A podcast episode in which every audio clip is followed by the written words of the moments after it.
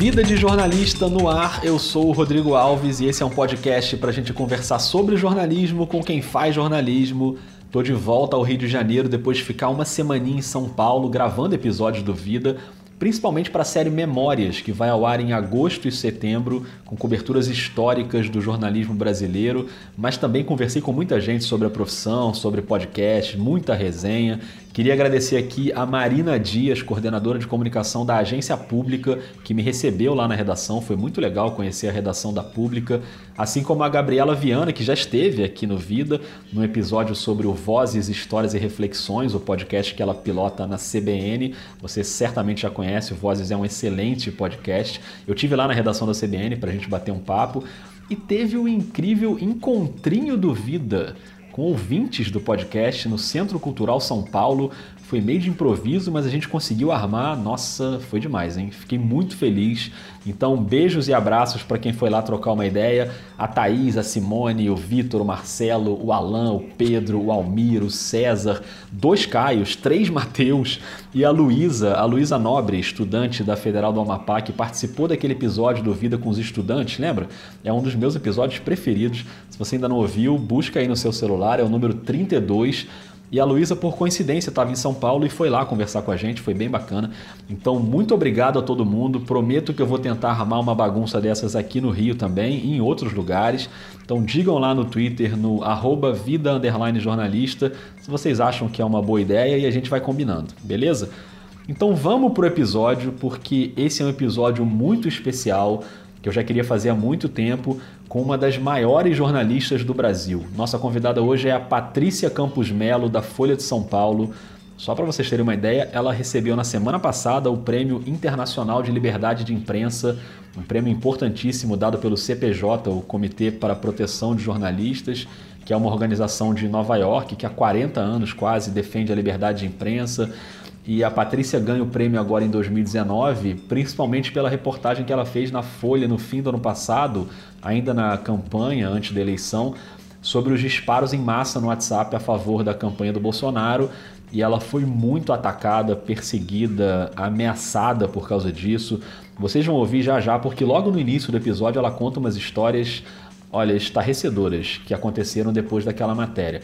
Mas ela também fala da cobertura na Síria, para onde ela foi atrás da história e da família do Alan Kurdi, aquele garotinho refugiado que morreu numa praia, lembra aquela foto que chocou o mundo inteiro? A Patrícia foi para lá e acabou descobrindo uma outra história que rendeu um livro. Tem entrevista com o comandante do Estado Islâmico, tem 11 de setembro, é tanta história que nem coube tudo em um episódio. Então a Patrícia ainda vai voltar na série Memórias para contar os bastidores da cobertura da epidemia de ebola em Serra Leoa em 2014. Mas enfim, chega, eu já falei muito, vamos pro papo. Eu fui até a casa da Patrícia em São Paulo, ela foi super generosa de dividir todas essas histórias com a gente. Tenho certeza que vocês vão gostar de ouvir. Patrícia Campos Melo, da Folha de São Paulo, a partir de agora, no Vida de Jornalista. Bom, primeiro queria começar te agradecendo por me receber aqui, a gente bater esse papo. Já queria há muito tempo fazer episódio contigo e admiro muito seu trabalho. Então, obrigado por abrir esse espaço e dividir aqui as experiências com a gente. Eu que agradeço, imagina. Eu sou super fã do podcast, queria muito fazer. Que bom. Só não tava, a gente não estava conseguindo combinar as agendas, mas finalmente deu certo. Então, Patrícia, você acaba de, de ganhar o Prêmio Internacional de Liberdade de Imprensa, que acho que deixou todo mundo muito feliz, assim. Então, parabéns pelo prêmio também. Eu acho que o prêmio, na verdade, eu estou meio que representando. Eles fizeram uh, questão de dar para uma mulher jornalista uhum. nesse momento, e tanto que eu dediquei o prêmio para várias outras jornalistas, tipo a Miriam Leitão, Isso. a Daniela Lima, a Juliana Dalpiva, que além de tudo que a gente faz hoje, a gente tem que aguentar esse tipo de tentativa de intimidação. É uma coisa muito comum, é muito mais comum com mulher. Então, eu acho que esse prêmio meio que eu representei jornalistas mulheres no Brasil e na Índia, porque teve uma colega indiana que também ganhou, que, que passa pela mesma coisa. Legal. Então eu fiquei contente por isso, porque é uma coisa assim, que deixa patente, ó, isso não é aceitável. Esse tipo de coisa que estão fazendo, você acompanha, você também está no Twitter, etc. E não é. E o problema é que não é só virtual, né? Essas coisas migram para o mundo real. É, então uma ameaça que começa no Twitter acaba no seu celular, etc. Então acho que foi bem bacana o prêmio por causa disso. Acho que eu meio que representei várias jornalistas mulheres que estão passando por isso. Acaba de acontecer com a Mira Leitão um caso Acaba em que a participação dela foi cancelada Não, por causa disso. Total, no dia que, que saiu meu prêmio, que inclusive dediquei a ela, aconteceu aquilo. É, só para quem está ouvindo e não sabe, ela foi convidada para uma feira literária e tiveram que cancelar a participação por causa de ameaças. Exato, Jaraguá do Sul, é. e aí teve um abaixo assinado ali por um cara. Aí os caras tiveram que cancelar, dizendo que não podiam garantir a segurança dela. É. E isso é cada vez mais comum, né? E principalmente com mulher. Dessa vez foi ali o Sérgio Abranches, Sim. que é o marido dela, sociólogo, uhum. mas assim, é, então acho que foi importante por isso. E tem a ver com as reportagens também do, dos disparos do WhatsApp que você publicou em outubro do ano passado e tal. Uma reportagem também teve uma repercussão muito grande. Assim. Folha de São Paulo, segundo a qual empresários estariam financiando a distribuição de notícias falsas contra o Partido dos Trabalhadores nas redes sociais. A informação da repórter Patrícia Campos Melo está em reportagem publicada hoje pelo jornal Folha de São Paulo. O TSE deu cinco dias para o candidato Jair Bolsonaro se manifestar manifestar sobre a distribuição em massa de mensagens anti-PT por WhatsApp. Não tem nada a ver com isso. Poxa, a chamada na folha é diferente do corpo. O corpo diz tudo na, na condicionante. Todas as fake news que, vi, que se voltaram contra mim partiram da Folha de São Paulo. Inclusive, a última matéria, onde eu teria contratado né, empresas fora do Brasil via empresários aqui para espalhar mentiras sobre o PT. Então eu queria até começar te, é, te, perguntando sobre isso. Como é que surge uma apuração dessa? Acho que as pessoas têm curiosidade de saber. É uma coisa que chega até você ou você tem que ficar cavando ali uhum. até descobrir? Como é que foi? Então, essa matéria foi o seguinte. Eu cubro internacional, né? Normalmente. Uhum. Uh, na verdade, eu cubro tudo. A gente cobre tudo, né? É. Repórter, repórter, etc. Mas vinha cobrindo mais, principalmente questão dos refugiados. Mas eu é, tinha uma experiência grande de cobrir eleições. Então, eu tinha coberto eleição em 2014 na Índia, Uh, nos Estados Unidos eu cobri 2018, 2008, 2012, 2016. Na Índia 2014 foi uma eleição muito emblemática, porque o Narendra Modi é um político que usava muito habilmente redes sociais. Então, o cara que usou muito Twitter, essa coisa de sempre nessa tentativa eh, de eliminar o filtro da mídia tradicional, etc. Na Índia, a maior democracia do mundo, o novo primeiro-ministro eleito é um ex-vendedor de chá. Narendra Modi, candidato da oposição, teve a maior vitória eleitoral que o país já viu nos últimos 30 anos. E depois, em 2016, como a gente viu, foi o nascimento, aspas, né, que isso já existia, mas popularização das tais das fake news. Na eleição americana, você teve isso muito no Facebook. Então, acho que meio que pensando nisso, é, no jornal me pautaram, na verdade era a Luciana Coelho na época, falou, olha, já tinham saído algumas matérias é, muito importantes ali, interessantes, já pegando, cavando uns pedaços disso, a BBC Brasil deu alguma coisa, a época deu alguma coisa, falou assim, por que, que você não foca e vai, é, se concentra e vai fuçar como é que tá rolando esse negócio do WhatsApp? Então, basicamente, começou assim, né? A pauta foi assim. E aí eu parei, assim, eu não sou uma repórter de política, mas obviamente durante a eleição a gente tem essas forças-tarefa. Então eu, eu mergulhei nisso e fiquei um mês e conversei com muitas, muitas pessoas. Muitas em off, porque obviamente é um assunto delicado, estava no meio da campanha. É. Mas no meio dessas conversas eu achei quatro fontes que me passaram mensagens e depoimentos, etc., que era dono de agência de marketing, cliente de agência de marketing, ex-funcionário de agência de marketing, que estavam preparando essa ofensiva de enviar uh, mensagens em massa por WhatsApp e me contaram como é que estava isso. E aí eu fiz a matéria, foi uma matéria assim, conversada com o jornal. Falei, olha, as fontes são essas. O jornal sabia exatamente quem eram as fontes, sabiam tudo que eu tinha. Só que eu te confesso que a reação foi gigantesca, né? Assim, Nossa. foi um um susto, eu não esperava aquilo. E por isso que para mim foi, foi muito importante ter dado essas outras matérias agora em junho, continuar esse assunto, porque foi um, foi um mega desgaste, assim, um custo pessoal gigantesco. O jornal Folha de São Paulo informa que indústrias, lavadoras de carros e até açougues pagaram pelo software espanhol que permitiu os impulsionamentos em massa de mensagens pró-Bolsonaro em redes sociais durante a campanha eleitoral de 2018. As matérias de agora elas confirmam através de, de da Espanha, de uma empresa de lá, né, que, que houve realmente esse Exato. tipo de disparo. Isso, tinha uma, essa empresa espanhola que tem um cara que tem áudios, né, tem os uhum. áudios que me passaram, áudios dele falando e depois eu fui até lá e eu tenho áudios dele me falando. Uhum. Então, assim, isso foi uma. Apesar dele negar depois, a gente tem tudo isso gravado. Claro. E depois ainda teve um boliviano, que esse falou em vídeo. Então, assim, Porque basicamente eu fiquei sendo chamada de mentirosa durante é. meses, né? Você teve toda essa campanha para desacreditar a matéria, eu, o jornal. Foi uma coisa muito uh, orquestrada, né? Fora todas as ameaças, aquela coisa Sim. toda. Então a matéria foi isso, mas assim, a reação à matéria, sei lá, eu nunca tinha passado por nada próximo a isso, né? Você assim, recebeu ameaças assim reais, né? Como é, foi bizarro, foi assim, é, acho que a matéria foi publicada no dia 18 de outubro. Uhum. Poucas horas depois, é, bom, primeiro vamos fazer primeiro meia culpa, né? Tinha uma entrevista que eu tinha dado para uns alunos da PUC, da classe do meu irmão, em 2013, que em algum momento alguém perguntava assim, ah, mas qual é, qual é o seu alinhamento político? E aí eu cometi o erro supremo de falar ah, olha, eu sou uma pessoa de esquerda, eu sempre votei no PT, mas isso não influencia em como eu estou fazendo minhas matérias, eu, inclusive no grupo política, é, entendeu? A gente tem que ser imparcial, blá, blá, blá. E também, isso foi em 2013, né? Assim, uhum. Não quer dizer nada, quem será que eu votei depois? Mas, claro. não, foi um erro, né? Eu sempre falo assim, quando eu vou falar em faculdade, eu falo a primeira coisa, nunca, jamais digam em quem vocês votaram. Isso será usado contra você. E a parte do não influencia, as pessoas esquecem. Cortaram. Né? Eles fizeram, editaram aquela porcaria, ficaram cinco segundos assim, eu sou de esquerda, sempre votei uhum. no PT. E aquilo viralizou, e viralizou assim, vagabunda, puta, comunista, petista. Aí disso para virar fake news, tipo, tinha foto que não era eu com Haddad, falando, olha ela aí, tinha não, tinha tudo, assim, você não pode imaginar. Aí disso, de xingamentos variados de políticos, pra você ter ideia como essas coisas é, ficam permanentes. Outro dia, o meu filho, que tem sete anos, ele chega no meu quarto e fala assim: Mamãe, eu acabei de achar um vídeo seu na internet e tem um cara te chamando de vagabunda e sem vergonha. Eu falei: Ai, Jesus. Nossa. Eu queria assistir com você. Eu falei: Bom, vamos ver. Aí eu vejo lá quando você bota o meu nome no Google, uma das primeiras coisas que vem é um vídeo que é o Alexandre Frota, tem a foto dele, a minha foto escrito vagabunda sem vergonha. Nossa, Patrícia. E é o Alexandre Frota me descascando do começo ao fim. E aí eu falei, tudo bem, filho, vamos assistir. Tentei explicar para ele, falei, olha, a mamãe fez umas matérias que as pessoas, algumas gostaram, outras não gostaram. E aí eu fiquei pensando assim, falei, assim, o que eu vou falar, né, para um menino de sete anos?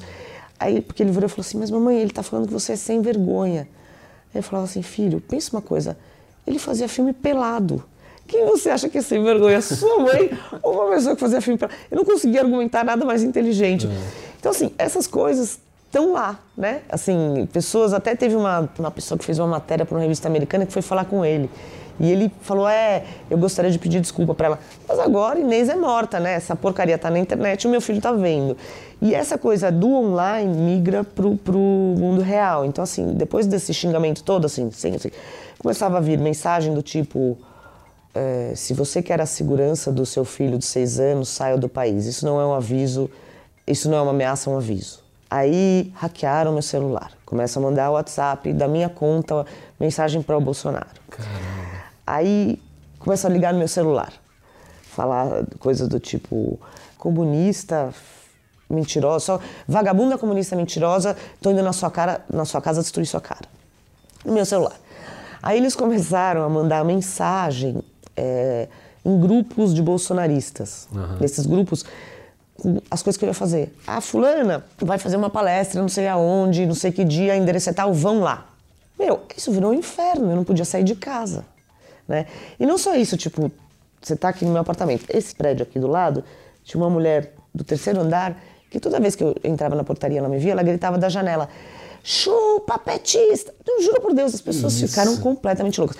Aí começaram os fake news. Tinha os fake news que eram um perfil falso, barra paródia, porque sempre aquela coisa, né, do STF, que tem o logo do STF, uhum. dizendo também, minha foto, foto do Bolsonaro. Fulana foi condenada a pagar 200 mil reais para Bolsonaro, é, de indenização, porque a matéria era mentirosa. Então, assim, isso não para. É porque tem a sua vizinha aqui e tem uma indústria, né? Também que, Exato. que é uma você coisa orquestrada. Tem, total, né? porque você tem, sim, apoiadores que genuinamente apoiam uhum. Bolsonaro ou quem for, né? A gente está falando do Bolsonaro, mas podia ser qualquer outro. Claro, Eu sempre claro. quero deixar isso claro, é, não é uma coisa de partido 1 um ou partido 2. Né? Exato, né? E aí você tem bots que amplificam essa mensagem, você tem gente contratada, você tem gente subindo hashtag no Twitter, você tem gente distribuindo essas mensagens é, em massa nos grupos bolsonaristas, nesse caso, né, podiam ser do PT. Então, assim, é isso, você tem uma, toda uma, uma indústria que amplifica essas mensagens mais extremistas, sejam elas fake news, sejam elas propaganda, seja, entendeu? Uhum. Então, assim, é impressionante o alcance de um meme. Né? Impressionante. Incrível. Assim, né? todos os lugares tinha. Eu ia, fui com a minha mãe no clube e uma mulher amiga dela vem e fala, olha pra minha cara e fala assim: que vergonha. Nossa, que terror. É bizarro. Nossa. É uma coisa bizarra. É, Isso durou quanto tempo, assim, ou ainda dura até hoje? O, então, o pico é, te, tem ondas, né? Assim, você teve no, de 18 de outubro até, vamos dizer, vai, fim de novembro, era brutal, né? Essa coisa brutal, e ameaça, e xingamento, e meu celular, etc. Aí acalmou. Aí eu fiz mais umas duas matérias, isso foi um dia surreal da minha vida, que foi assim, eu fiz duas matérias, né?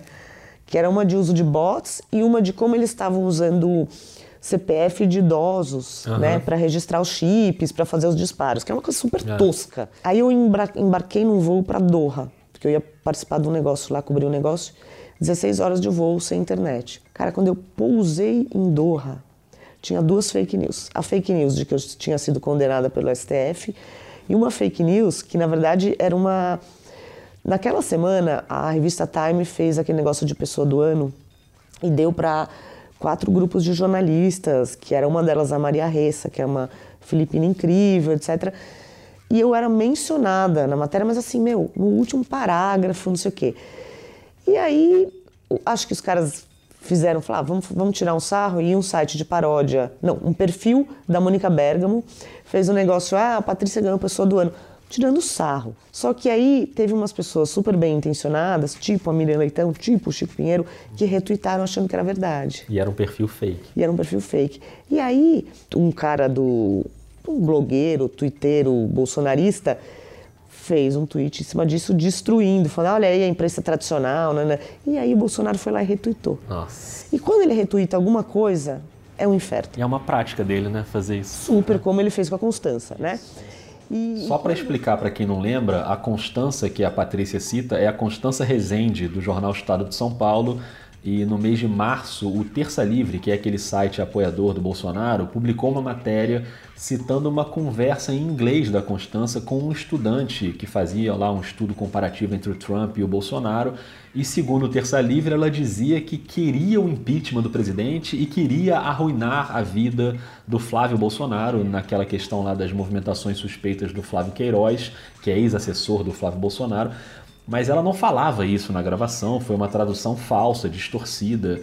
E o próprio site francês que hospedava o blog onde estava essa gravação depois soltou uma nota dizendo isso. Mas o Bolsonaro postou a matéria do Terça Livre no Twitter atacando a Constanza, postou o vídeo. Ela é filha do Chico Otávio, outro jornalista super importante que já fez reportagens com denúncias contra o governo. A Constança, obviamente, foi massacrada pelos seguidores do presidente, assim como a Patrícia também foi. E quando o presidente ou então o presidente eleito retuita um negócio, isso ganha uma dimensão gigantesca. Então aí, de novo, nesse ínterim que eu estava 16 horas voando de São Paulo para Doha, surgiram duas fake news com meu nome. Então você tinha assim, zilhões de pessoas me cumprimentando por um negócio falso uhum. e zilhões de pessoas me xingando por um negócio falso. Nossa. Aí tudo bem, daí acalma. Aí eu pego escrevo mais. Daí rolou o negócio da Constança. Uhum. Aí de novo um monte de meme com a minha cara e a dela, ou só com a cara dela, ou só com a minha cara, etc. Aí outro dia vem uma mensagem de um cara no Twitter, o cara sabia o número da minha conta bancária, onde eu tinha a minha agência, falando assim: eu sei que você recebe uma uma mesada do PT. E eu pensando, ah, meu Deus, né? cadê esse dinheiro, né? que não tá chegando. Que, que não tá chegando, né? Aí depois eu vi que daí eu falei, eu fiquei de saco cheio, eu falei, gente, eu vou processar, não, não aguento mais, né? Porque tem uma hora que enche o é. saco, cara. Você fala, meu, falei com o advogado, etc. Aí o cara foi olhar, o cara tinha tweetado um pouco antes. E era um cara assim, se olhava o perfil do cara, era um carinha normal, de Mato Grosso do Sul, com uma foto no perfil no Facebook com um filhinho pequeno. Horas antes ele tinha tweetado, me marcando e marcando a Mônica Bergamo, dizendo a Patrícia Campos Vale e a Mônica Bergamo fizeram depilação íntima para fazer é, uma visita ao Lula, essas garotas de programa do PT. Cara, você fala, quem é essa pessoa? Que louco, né? Que faz essas coisas, né? E aí Então, assim, vira e mexe, volta. É.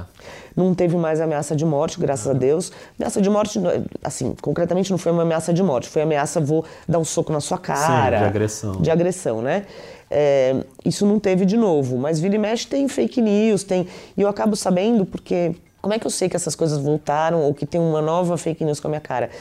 O Facebook tem esse treco de reconhecimento facial, né? Isso. Então, vem assim, de repente eu abro no Facebook e tem lá 250 lugares onde você pode ter sido marcado. Eu entro lá, é uma fake news com a minha cara. Caramba.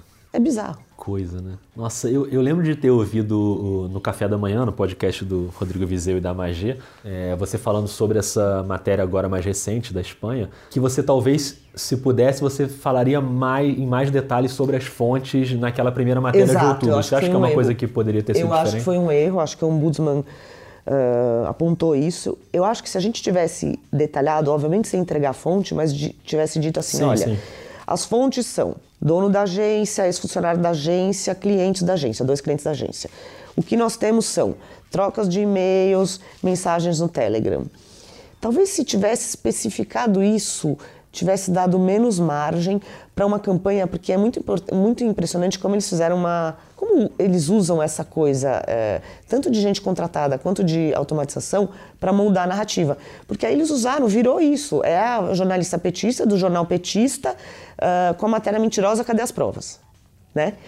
E o mais, o mais interessante é o seguinte: desde o momento 1, um, eu mandei e-mails e telefonei para a Polícia Federal, isso está documentado, oferecendo: olha porque eles abriram uma investigação. Eu quero compartilhar com vocês tudo o que eu tenho, todas as mensagens. Eu vou, obviamente, é, rasurar o nome né, uhum. das fontes, mas eu compartilho tudo, tem informações, vocês podem ir atrás. Quatro vezes, nunca quiseram. Nessa, nas matérias de agora eu falei, olha, eu tenho áudios e vídeos, quero compartilhar com vocês. Nada. E a investigação também não dei nada. Ninguém foi ouvido em nove é. meses. Ninguém, nenhuma única pessoa. E o cara que era um dos principais suspeitos, que é o dono da Quick Mobile, que é uma agência que inclusive tinha feito e tinha sido multada porque fez isso com SMS para Dilma em 2014 uhum. e dessa vez foi uma das agências que, segundo as minhas fontes me disseram, foi que mais fez, tiraram o cara do processo porque falaram que não conseguiram encontrar ele. Ou seja, o cara tem 18 endereços. É. Então, assim. Não dá para entender. Lá, mas esse foi, essa é uma meia-culpa, esse é um negócio que, hoje em dia, tanto que nessas novas matérias agora de junho, cara, a gente tomou o dobro de cuidado com o advogado, uhum. com como é que a gente vai revelar as fontes, entendeu? Como é que a gente vai fazer. Inclusive, a coisa do áudio, uh, a gente, a princípio, ia postar o áudio, né? O áudio vazado com a fonte, uh, com a voz. A gente até preparou, fez o áudio com a voz do, da fonte que vazou distorcida, né? Uhum. Que participava das conversas. Só que no final das contas a, a fonte ficou com medo, mas o combinado foi: olha, então tudo bem, a gente não vai postar no, no site mas isso está disponível para a justiça no minuto que eles quiserem. E a minha minha gravação, meu áudio, que era em off com o cara a princípio, mas como a gente falou assim, se o cara desmentiu loucamente, a gente posta no site. Ele não desmentiu, mas de qualquer maneira a gente falou para a justiça, olha, a gente tem esses dois áudios. O meu áudio com o cara e o áudio vazado da fonte. Nunca quiseram. Nossa. Mas assim, é uma, é uma coisa que a gente foi uma aprendizagem. Eu acho que se tivesse sido mais transparente, hoje em dia você tem que dar quanto mais é, maior nível de detalhe. Óbvio que você vai continuar precisando de fonte em off, uhum. né? Tem coisas que são delicadas, mas você tem que mostrar para o leitor quem são as fontes em que off. Tipo de fonte que é? tipo de ah. fonte é? Que tipo de uh, evidência você tem? É mensagem? Que mensagem é? É e-mail? É Telegram? Etc. Uhum. Perfeito. E falando em perseguição a jornalistas, você teve agora na Flip em Paraty, e você fez uma matéria com o Glenn Greenwald, que também vem sofrendo enfim, ataques de todos os lados. E virou uma coisa meio louca, né? Porque para ele se locomover precisa ter um mega esquema de segurança secreto. Então, para ele ir dar uma palestra, é tem um, um, grupo que faz o protesto para atrapalhar e faz barulho. Como é que foi a experiência Cara, aquilo foi bizarro, né? Porque assim, as pessoas, eu acho totalmente legítimo o seu direito de se manifestar. Claro. Mas quando a sua liberdade de expressão interfere na liberdade de expressão do outro, né? Assim, é, é uma coisa muito complexa, né? Se você vai. E era assim, eram no máximo 50 uh, eh, apoiadores ali do Bolsonaro, do Moro, protestando com uma caixa de som potente, é. que foi um som muito alto, que realmente atrapalhou a, a mesa, a apresentação do Glenn. E os rojões, que também fizeram maior barulho, era uma coisa meio assustadora, etc. already certo um pouco mais até hoje não, por causa disso tem pessoas aqui, mas na realidade acho que isso está mostrando que jornalismo pode fazer neste país, porque até agora, até agora tem uma facção muito poderosa neste país, o Sérgio Moro e a Força Tarefa do Lado estão fazendo coisas com consequências muito graves. Imagina, o cara que ganhou o Pulitzer, que revelou todo o escândalo da NSA, de repente hoje em dia ele anda 24 horas com um guarda-costas, tem não sei quantas câmeras na casa dele. Para ele chegar lá, o pessoal da Flipay teve que fazer um esquema. Por quê? Ele não podia passar no meio da cidade, né, para chegar no barco da Flipay, porque era perigoso. Né? Então eles tiveram que fazer um jeito, e tudo super secreto, para transportar ele numa lanchinha, numa voadeira, para chegar no barco da Flipay para ele poder falar. E toda a operação era surreal. Eu lembro que eu cheguei lá e tudo muito assim, né? Por motivos de segurança. Tem muito maluco na rua. Claro. Entendeu? Você nunca sabe é, qual é o limite de um cara ser um, um doido de internet para um cara ser um cara que vai jogar um rojão na cara dele, Isso, né? Então, assim, essa, essa uh, segurança se justifica. Eu não sabia exatamente onde eu ia encontrar ele até o final, até o último minuto. Então, foi ter cenas, assim, meio surreais, porque eu cheguei lá com o fotógrafo, ah, ó, então tá, você vai no Cais Marítimo, que é um lugar meio afastado, né? Cheguei lá, só que só tinha um monte de pescador, aquele né? Eu falei assim, será que eu tô no lugar certo? Os caras meio que não respondiam, né? Tô no... Daí, de repente, eu vejo um cara chegando com uma câmera, né? Aí eu falei pro fotógrafo, falei, meu, vamos lá falar com ele, né? Eu cheguei pro cara e falei assim, ah, então, é, você tá aqui esperando alguém, né? Aí o cara olha pra minha cara e fala, alguém. Eu falei, gente, isso é muito surreal. Isso tá falei, na matéria, inclusive. É, é. Aí eu falei, beleza, então eu também tô aqui esperando alguém, né? Aí a gente ficava, daí chega, daí chegou o Glenn num carro, com segurança. É assim, é surreal. O cara agora vive assim. Parece um criminoso, né? Como se fosse um um criminoso, que tem que criminoso. ficar se escondendo Parece um porque criminoso. simplesmente fez o trabalho dele. Exato, entendeu? É muito louco. É, é tudo bizarro. É, é muito bizarro. Tempos difíceis. E depois essa história da Miriam também, que foi. Não, depois essa história da Miriam. E a Miriam, é impressionante, o, assim, o nível de agressão que ela sofre nas redes. A quantidade de memes com a cara dela é tipo. Ah, e uma pessoa que já passou por tanto na vida em relação a. Né? torturada. É assim, você Uma história tão de luta assim, é- enfim, é muito complicado.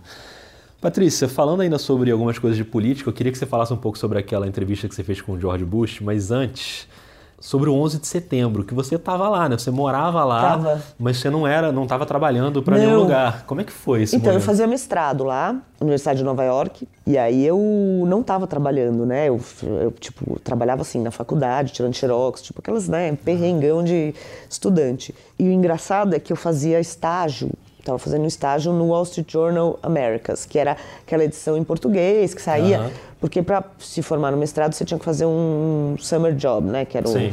estágio. E o muito louco é que todo dia eu descia na estação World Trade Center de Nossa. metrô, porque o Wall Street Journal ficava no World Financial Center, Aham. que é atravessando a rua. Então, assim, é, só que eu entrava mais tarde por causa dos horários, né? Então, eu me lembro muito aquele dia que tinha uma amiga que ela me, me ligou assim de manhã e falou assim: Meu, liga a TV, acho que você não vai trabalhar hoje, né? Eu falei: Por quê? Eu liguei a TV, aquele, aquela cena. Você falava assim: Gente, Getting from lower Manhattan, two planes, one hitting each of the Twin Towers at the World Trade Center. They come by and they say, what happened, what happened? And you just got to say, something hit the building, and then something hit both buildings. E aí, obviamente, o meu impulso foi, vou cobrir, né? Vai pra então eu rua, saí, né? fui pra rua, fiz, assim, não consegui chegar até lá, porque já estava fechado ali da Canal Street para baixo, mas eu fiz várias matérias com gente que estava lá dentro, fiz uma matéria legal com um subway que era muito perto é, e que estava funcionando como um posto não oficial ali de ajuda, né, de socorro, e que todas as pessoas que trabalhavam lá eram muçulmanos. Aham. E aí eu fui fazer a matéria com esses caras, e depois, 15 dias depois, eu fui de novo atrás deles, e eles estavam, meu, sendo super. Estavam cuspindo nos caras, porque rolou uma coisa de islamofobia muito brutal depois, né? Então. é, Quer dizer, alguém que estava ali ajudando os outros num momento virou alvo, difícil. meu, cuspiam nos caras no metrô, virou uma coisa assim. É, então eu fiz essa matéria com eles, fiz matérias com os brasileiros e mandei, mandei para Istué, mandei para Exame, para o Estadão, né? Mandei frila para um monte de gente. Foi uma das coisas mais impressionantes, assim. Nossa, né? imagino. A entrevista com o Bush você já estava no Estadão, né? já estava no Estadão. Estadão. A entrevista com o Bush foi em 2007, 2007. né? Eu, eu, fui, eu fui correspondente de 2006 a 2010. Março de 2007, se não me engano. Foi março de 2007. Na verdade, acho que dei maior sorte, porque Primeiro que eu dei uma super sorte, porque eu, uh, o Paulo Sotero, que era o correspondente há muitos anos do Estadão lá, que era um cara assim, meu, ele conhece tudo, conhece todo mundo, ele se aposentou. Uhum. E o jornal acho que resolveu apostar numa pessoa jovem, aposta ali, e eu acabei indo parar lá. E o, e o Paulo Sotero foi absolutamente generoso, ele me passou todas as fontes dele, ele chegou no cúmulo de ele e a mulher dele, a Elo, me ajudaram a montar os móveis, né? Então, Nossa. assim, eles são foram meus pais em Washington e ele assim é, eu consegui essa entrevista muito graças a ele né ele era a pessoa que tinha ali a credibilidade então na verdade não tem muito mérito meu não uhum. mas foi legal foi uma entrevista com o George Bush George W Bush na Casa Branca ele foi super simpático ele é muito simpático né ele tem aquela coisa muito é. tanto que ele ele e o Lula se davam bem uhum. né tinha aquela coisa e você estava com jornalistas de outros países ali também mas tava, um eram pequeno, três né? jornalistas né? é, eram três jornalistas era eu um cara do É o País do Uruguai e um cara super legal do La Reforma, do México. Não era no Salão era no Roosevelt, Salão Roosevelt. É, e era isso, era só nós três e o Bush. E tinha um limite ali, você podia fazer, sei lá, duas perguntas, três perguntas, ah, ou era um ah, tempo? Era o tempo, né? Acho que deu para fazer umas seis ah, perguntas, legal. assim, sei lá. Mas como é, é, super difícil. Cara, é muito. Você, como correspondente, é, é uma lição de humildade, né? Porque você aqui no Brasil fala, ah, eu sou fulano do Estadão, fulano da Folha.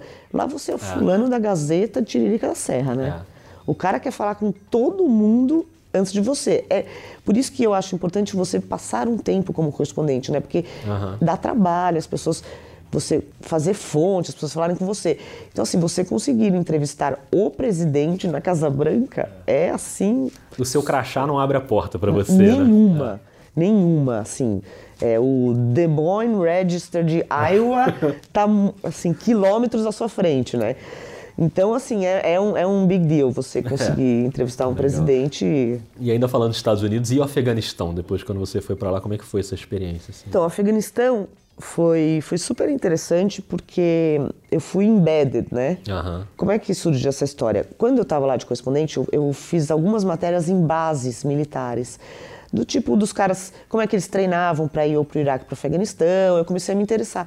E aí eu, eu tinha curiosidade, assim, eu, como eu estava cobrindo muito isso, inclusive de piloto de drone, de lá, né, essas coisas assim, como é que é você ser um piloto de drone, né, você do conforto do seu lar, no estado de Nevada, estar basicamente matando pessoas no Afeganistão, com o seu joystick. É. É, mas eu tinha muita curiosidade de sair do ar-condicionado uhum. e ver isso em loco. US Marines stormed into the Taliban-held town of Dahana in southern Helmand province. The first US troops ever to set foot in this Taliban stronghold. É, você ir embedded, que é você vai embutido com a tropa, né? Você você passa ali, você dorme na base, você sai em missão com os caras. É uma coisa que tem muitas limitações, mas muitas vantagens. As vantagens: você chega em lugares onde muitas vezes você não chega como jornalista solto, né? Porque você está no front, você está saindo em missão com os caras. Você ganha um tipo de acesso aos caras. Em tese, os caras não podem falar de política, não podem. Mas você está tomando café, almoçando. É, o tempo inteiro com os caras. Então você ganha algum tipo de intimidade. Então você tem um tipo de matéria que é muito interessante, né? Um nível de acesso. Agora, obviamente, é uma, uma cobertura totalmente parcial, é só o ponto de vista dos caras, entendeu? Tanto que eu fiquei um tempo lá, acho que foram umas quase 20 dias em três bases no leste do Afeganistão. É, e depois eu desembedei e fiquei um tempo em Cabul fazendo matéria com civis. Uhum. Senão é uma coisa distorcida, é, né? Sim, sim. É, é, limitado, claro. É, deu para fazer várias matérias, né? E é, é muito interessante, deu para ver a, como os soldados que estavam lá tinham consciência da roubada que eles estavam, né? É, né? Porque os Estados Unidos estava tentando fazer uma coisa que a União Soviética tinha tentado antes, o Reino Unido tinha tentado antes, que era construir uma nação, uma coisa ali. Só que, gente, eles, né, essa coisa de construção de nação em países onde você tem um problema, né? um vácuo de democracia, uma guerrilha, etc. E eles tinham noção de quão, quão é, inútil era o que eles estavam tentando fazer ali. Né? Você tentar ganhar confiança, você tinha pessoas que estavam ali, você tinha o Talibã, você tinha que convencer as pessoas locais, ah, olha, fica nosso amigo e apoia a gente, entrega o Talibã, sendo que eles sabiam que daqui a um ano os americanos claro. iam embora e o Talibã ia continuar lá. Claro. Né? Então, esse tipo de. Foi bem interessante, assim, nesse sentido. Eu vou te contar uma história rapidinha, que eu não vou nem usar no episódio, mas que eu lembrei agora. Bom, eu não ia botar essa história no episódio, até porque eu já contei essa história rapidamente no episódio com Ariel Palácios, e contei uma vez no Twitter também. E além do mais, eu não tenho nada que ficar contando história minha aqui, né? Vocês estão aqui para ouvir os convidados, ainda mais quando a convidada é a Patrícia Campos Melo. Mas vocês vão ver depois que ela pediu para eu não tirar a história, então se ela pediu, a gente aceita. Vamos lá. Quando eu estava no JB nessa época, tinha um porta-aviões é, americano, Nimitz, que era super famoso de guerras e que estava aposentado e veio para a costa brasileira, uma exibição hum. e tal. E uma história que eu passei com o Boechat. O Boechat tinha entrado no jornal como diretor e entrou com a missão de demitir 70 pessoas. O JB todo, todo ano tinha um, né, uma, um grande passaralho. E eu trabalhava no caderno de literatura nessa época, ele me botou na lista de demissão. Uhum. E como teve um, um, certo pedido assim do pessoal, ele falou: então vou fazer o seguinte. Eu vou deixar você aqui um mês trabalhando comigo. Você vai fazer as pautas que eu vou te passar para ver se realmente você merece ficar aqui. Nossa. A primeira pauta foi: você vai para esse porta-aviões americano que está aqui. Eu quero que você arranque dos caras que eles queriam estar tá lá atirando em Talibã em vez de estar tá aqui. Eu falei, Poxa, como que eu consegui isso? Era uma visita guiada do exército americano. Vocês não iam nem deixar eu falar com. E aí eu fui e deu tudo errado.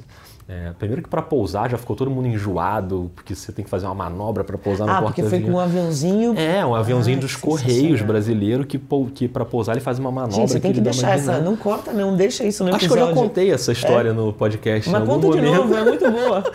e aí, resultado, não deu nada certo, não consegui nada que ele queria. É. E ele tinha todos os motivos para falar, ó, você falhou, né? Primeiro eu vou te... E não, e ele insistiu e foi me passando outras pautas e tal, mas pautas que super ótimo. cabeludas.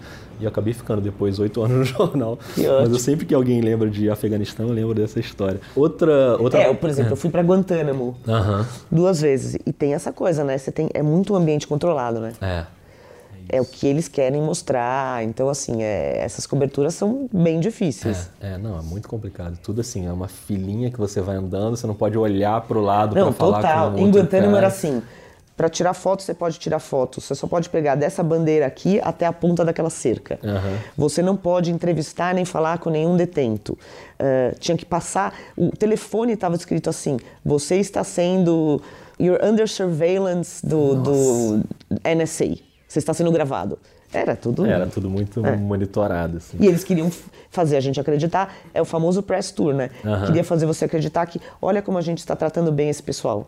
Ah. Só iam mostrar como melhorou daquele tempo que a gente Claro. deixava os caras numa gaiola com um cachorro latindo. Claro. Que claro que não era isso, né? É, lógico que não. Mas uma outra passagem que eu queria que você comentasse, que foi muito marcante, acho que pra você, foi a da Síria, né? Que, enfim, rendeu um livro, né, pra você, Sim. o Ludmilla Kobani, que era uma história que não era a história que você estava perseguindo É. lá. Você foi motivada pela foto do menino, Alan Kurd, né? Que é aquela foto que chocou todo mundo, do Sim. garotinho morto na praia. Como é que disso virou a história do casal, que é uma história, meio uma história de amor no meio da guerra, assim? Cara, aquelas coisas, né? É, Essas coberturas, eu costumo dizer, as coberturas perrengue, tudo que pode dar errado, dá errado. E até o que estava certo dá errado, né? É. Então, basicamente, eu eu estava na Turquia e aí eu meio que tinha ali arranjado com um fotógrafo, fixer, que ia me acompanhar, etc.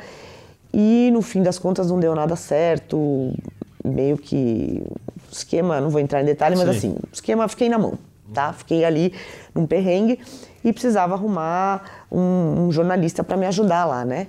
Meu, não conhecia ninguém, eu tava nessa viagem, era a convite do governo turco e tinha os jornalistas junto e eu falei, meu, eu tô desesperada, né? Porque eu tenho essa pauta, eu quero ir para Kobani, que é a cidade eh, de onde eh, vieram originalmente os, o Alan Kurd, os pais do Alan Kurd, não sei o quê.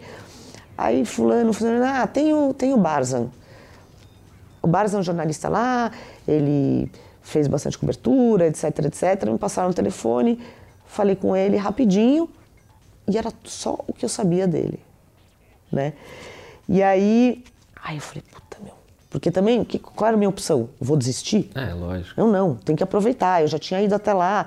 Meu, aí eu lembro muito, foi a cena muito marcante, um momento em que eu cheguei, porque assim, como é que você faz, né? Eu saí da Turquia e fui para Erbil, que é a capital ali da região curda do norte do Iraque. Aí de Erbil, eu peguei um táxi é, com um motorista de confiança do cara que era o cônsul honorário na época, porque você tinha que dar uma volta enorme para chegar na fronteira do Iraque com a Síria, porque na época o Estado Islâmico ainda controlava Mossul. Então você dava uma volta ali, né? Aí fui com esse cara que não falava uma palavra de inglês e eu não falo é, árabe, nem é, sorani, nem kurmanji, que são as línguas curdas. Aí você chega tem que primeiro, para você conseguir tudo isso, você precisa ter autorizações. Autorização do governo regional curdo do Iraque e autorização da milícia curda. Porque a entrada é uma entrada clandestina pelo norte e para isso você precisa, você entra sem visto, né? Ilegalmente, só que com a papelada ali da, da milícia curda, que é quem é o governo de facto da região. Então, cheguei lá na, na, na fronteira, aí você deixa, você dá seu passaporte, entra numa voadeira de alumínio uhum. com um monte de gente carregando saco de arroz, né, né, né, né que é o pessoal atravessando, e aí você atravessa o Rio Tigre. E aí eu atravessei o Rio Tigre e fui para a margem ali, e de repente eu vejo lá um cara, um carro lá, acho que era um. Agora não lembro, tá, eu, eu, anotei tudo no livro, uhum. tá direitinho, mas era um Hyundai todo ferrado, com buraco de bala no vidro, não sei o quê. O, o, um cara assim, todo com uma, uma pinta de galã latino, assim, encostado no carro. Uhum. Dentro tinha uma mulher super bonita, pálida, assim, bem magra, com um jornal no colo e um gatinho branco no colo, uma garrafa térmica, uma Kalashnikov no, no meio, assim, entre os dois. E aí o cara fala, Patrícia, e era o Barzan. Nossa. Então, assim, foi, foi um momento assim, eu falei, gente, e aí o que aconteceu? Pra, pra gente chegar em Kobani, de lá, Primeiro que a gente tinha que parar numa cidade no meio, que é onde você vai pegar umas autorizações.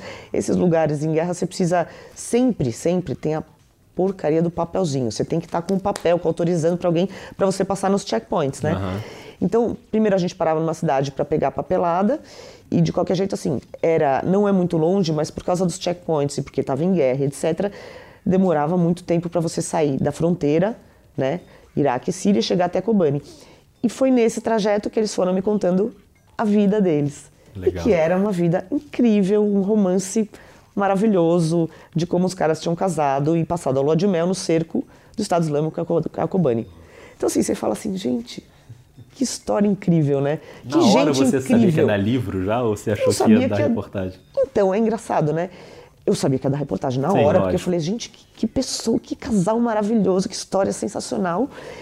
E uns meses antes, é, um editor da Companhia das Letras tinha ido almoçar comigo e falou assim: Meu, então, você não quer fazer um livro pra gente, né?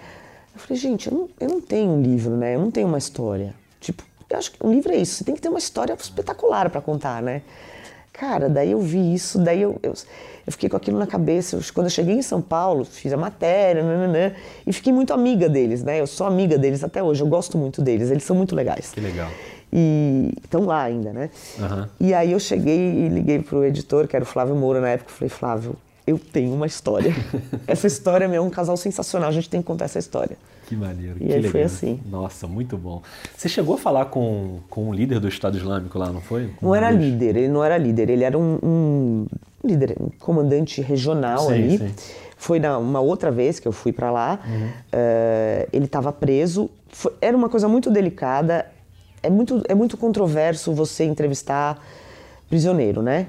Você tem que ter todos os cuidados. Eu tive uma autorização dele, foi muito conversado, porque é muito difícil você cobrir o outro lado nessa guerra, né? Com o Estado Islâmico especificamente. Por quê?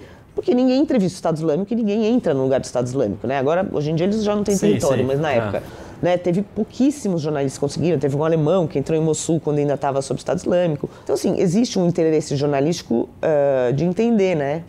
O outro lado, no caso. Ao mesmo tempo, é, você tem que respeitar, você tem toda uma convenção, uh, todas as regras da Convenção de Genebra de prisioneiros de guerra, né? Como é que você vai entrevistar? Mesmo aqui no Brasil, por exemplo, eu já fiz matérias com mulheres presas, tem muitas estrangeiras presas aqui de mula de drogas, acusadas uhum. de, né? Cara, como é que você sabe que ela está falando com você voluntariamente, não pressionada? Então, foi uma negociação muito delicada. Foi muito delicado fazer a matéria, né? A gente, é, eu fiquei ali duas horas e pouco conversando com ele. Foi super interessante porque, cara, ele não é. O título da matéria foi infeliz, eu acho, né? O título da matéria era Cabeça de Terrorista. E, e eu me arrependo de, de, ter deixado sair esse título porque uhum. isso é muito unilateral, né? Eu acho, o que eu achei interessante é, cara, você entende o que leva um cara. Você não está legitimando, mas o que leva um cara claro. a fazer isso? O que leva um cara a. Para eles, essa coisa do Estado Islâmico, na verdade, era uma reação. Eles eram sunitas que estavam sendo oprimidos há anos pelo pai do Assad, depois pelo Assad, entendeu? No caso, esse cara específico, a família dele tinha morrido gente, tinha sido uh, numa cidade uh, em Homs, onde ele morava, etc, entendeu? Então, assim, você entende meio que quem é essa pessoa, né? Não é assim um cara. Não, não existe esse maniqueísmo, o terrorista. É. Né? Então, e eu perguntei para ele tudo. Perguntei assim: nossa, mas. É, é, é, legítimo, então, você matar a pessoa porque ela não é, é, não segue a versão estrita do islamismo? Então, assim, foi, foi muito, muito interessante. Patrícia, tem uma cobertura sua, que é a, a epidemia de ebola em Serra Leoa, mas a gente não vai falar dela nesse episódio, então a gente vai fazer uma pausa agora e encerrar esse episódio, mas quem está ouvindo pode ficar tranquilo, porque a gente vai ter a série Memórias, que vai ao ar em agosto e setembro, e a gente vai ter um episódio só sobre Serra Leoa, com a Patrícia contando. Então, Patrícia, eu queria fazer uma breve interrupção aqui e te agradecer por dividir com a gente todas essas histórias. A gente podia falar de várias outras, de Índia, enfim, tem. A carreira da Patrícia daria um episódio de 10 horas.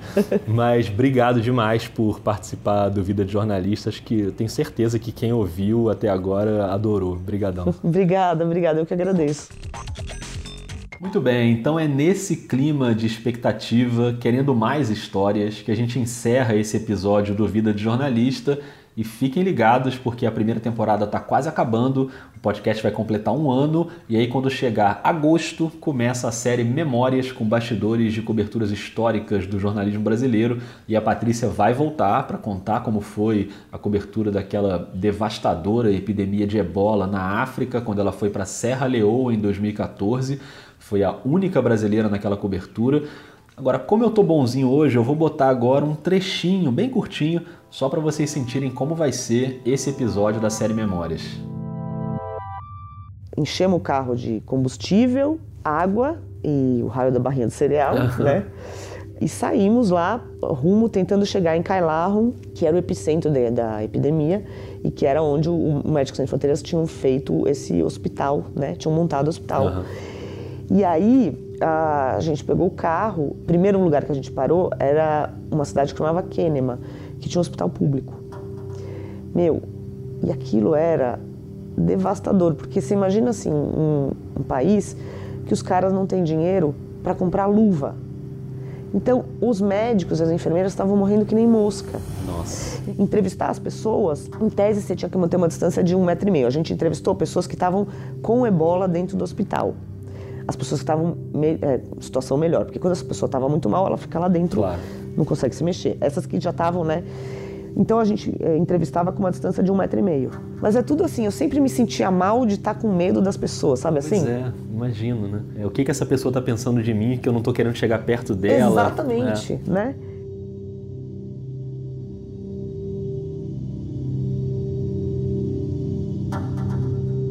Pois é, já viram que é uma história pesada e muito relevante para o jornalismo brasileiro. Então, ó, memórias em agosto e setembro aqui no Vida de Jornalista. Vai ter o acidente com o Césio 137, vai ter sequestro do ônibus 174, o caso Eloá. Então, aguardem. E ó, se você gostou do papo com a Patrícia, tenho certeza que você gostou, então não esquece de espalhar por aí, manda para os amigos, compartilha aí para todo mundo poder ouvir. E a primeira temporada ainda não acabou, então a gente ainda volta antes do começo da série, combinado? Um beijo, um abraço e até mais.